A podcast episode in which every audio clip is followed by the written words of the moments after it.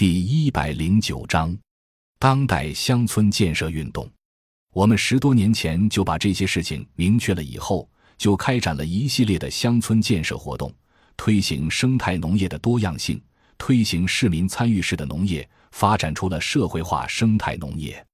我们在各地做的活动，包括在打工者中间搞服务中心，主要是帮助打工者形成自组织。开展交流活动，不至于每天被生产线困扰着，失去人的多元化属性。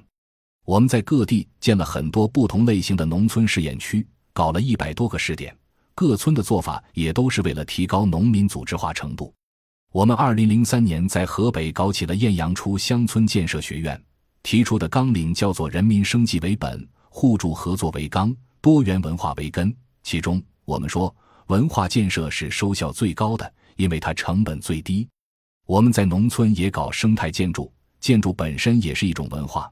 如果我们把生态文明作为一个理念，那建筑本身就是这种生态理念的文化体验。这种生态建筑是草土墙，不是钢筋水泥的，冬暖夏凉。这个生态建筑非常有讲究，你们可以上网搜有介绍生态建筑的网页。我们还搞了生态厕所，虽然很简陋，但它是粪尿分离的。不污染环境，所有的排泄物都可以回收变成有机肥。我们在各地搞了不同形式的生态厕所。我们在城市推进市民参与式农业，市民到农场来租地种菜，形成的是市民和农民共同分担农业风险，并且市民是要先交定金的，交了钱才能开展生产。当然，还有很多市民是订菜的户，我们配送。接着还要搞社区中的有机餐饮业。城市郊区发展微生物发酵床养猪法，不脏不臭，能够分解动物的粪便，利于在农村搞体验农业。亲子乐园可以带着孩子们过来接地气。我们还在农场搞青年培训，大学生们到农场来参加生态农业的劳动，其中有相当多的人已经变成了生态农业的创业者。我们目前在国内有一百多家 CSA 农场，大部分是我们培养的实习生和志愿者。我们另外做了青年乡村建设网络，下乡支农的学生中有很多是研究生。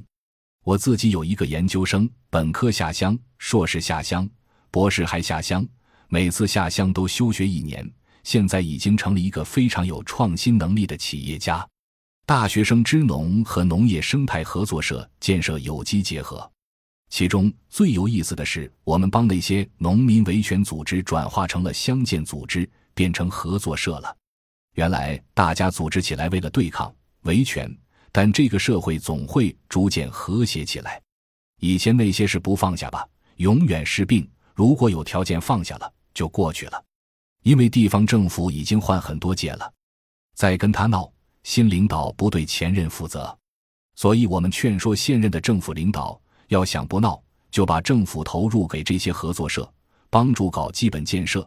让他们能够从过去的政治性对抗转变成经济性自主建设。我们已经转化了一批维权组织。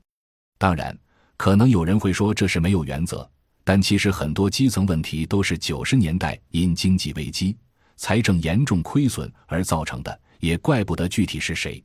就像刚才讲二次大战之后，美国成了黄金最大储备国，因此发行了全世界最多的货币，也怪不得他。只能怪二战，类似像这些由客观原因所造成的一系列复杂矛盾，再去深究谁对谁错已经没有意义了，因为都已经过去了。我们现在正在搞的新的一个项目，可能跟各位做文化研究的朋友们有关。爱故乡，希望动员一批文化人回到乡土家园的情节之中，质朴的文化感才会恢复起来。我们动员了相当多的音乐人、文人去做采风。下乡跟农民多交流，把乡土文明复兴起来，这些事不少了。希望大家参与进去，能支持就支持。感谢您的收听，本集已经播讲完毕。喜欢请订阅专辑，关注主播主页，更多精彩内容等着你。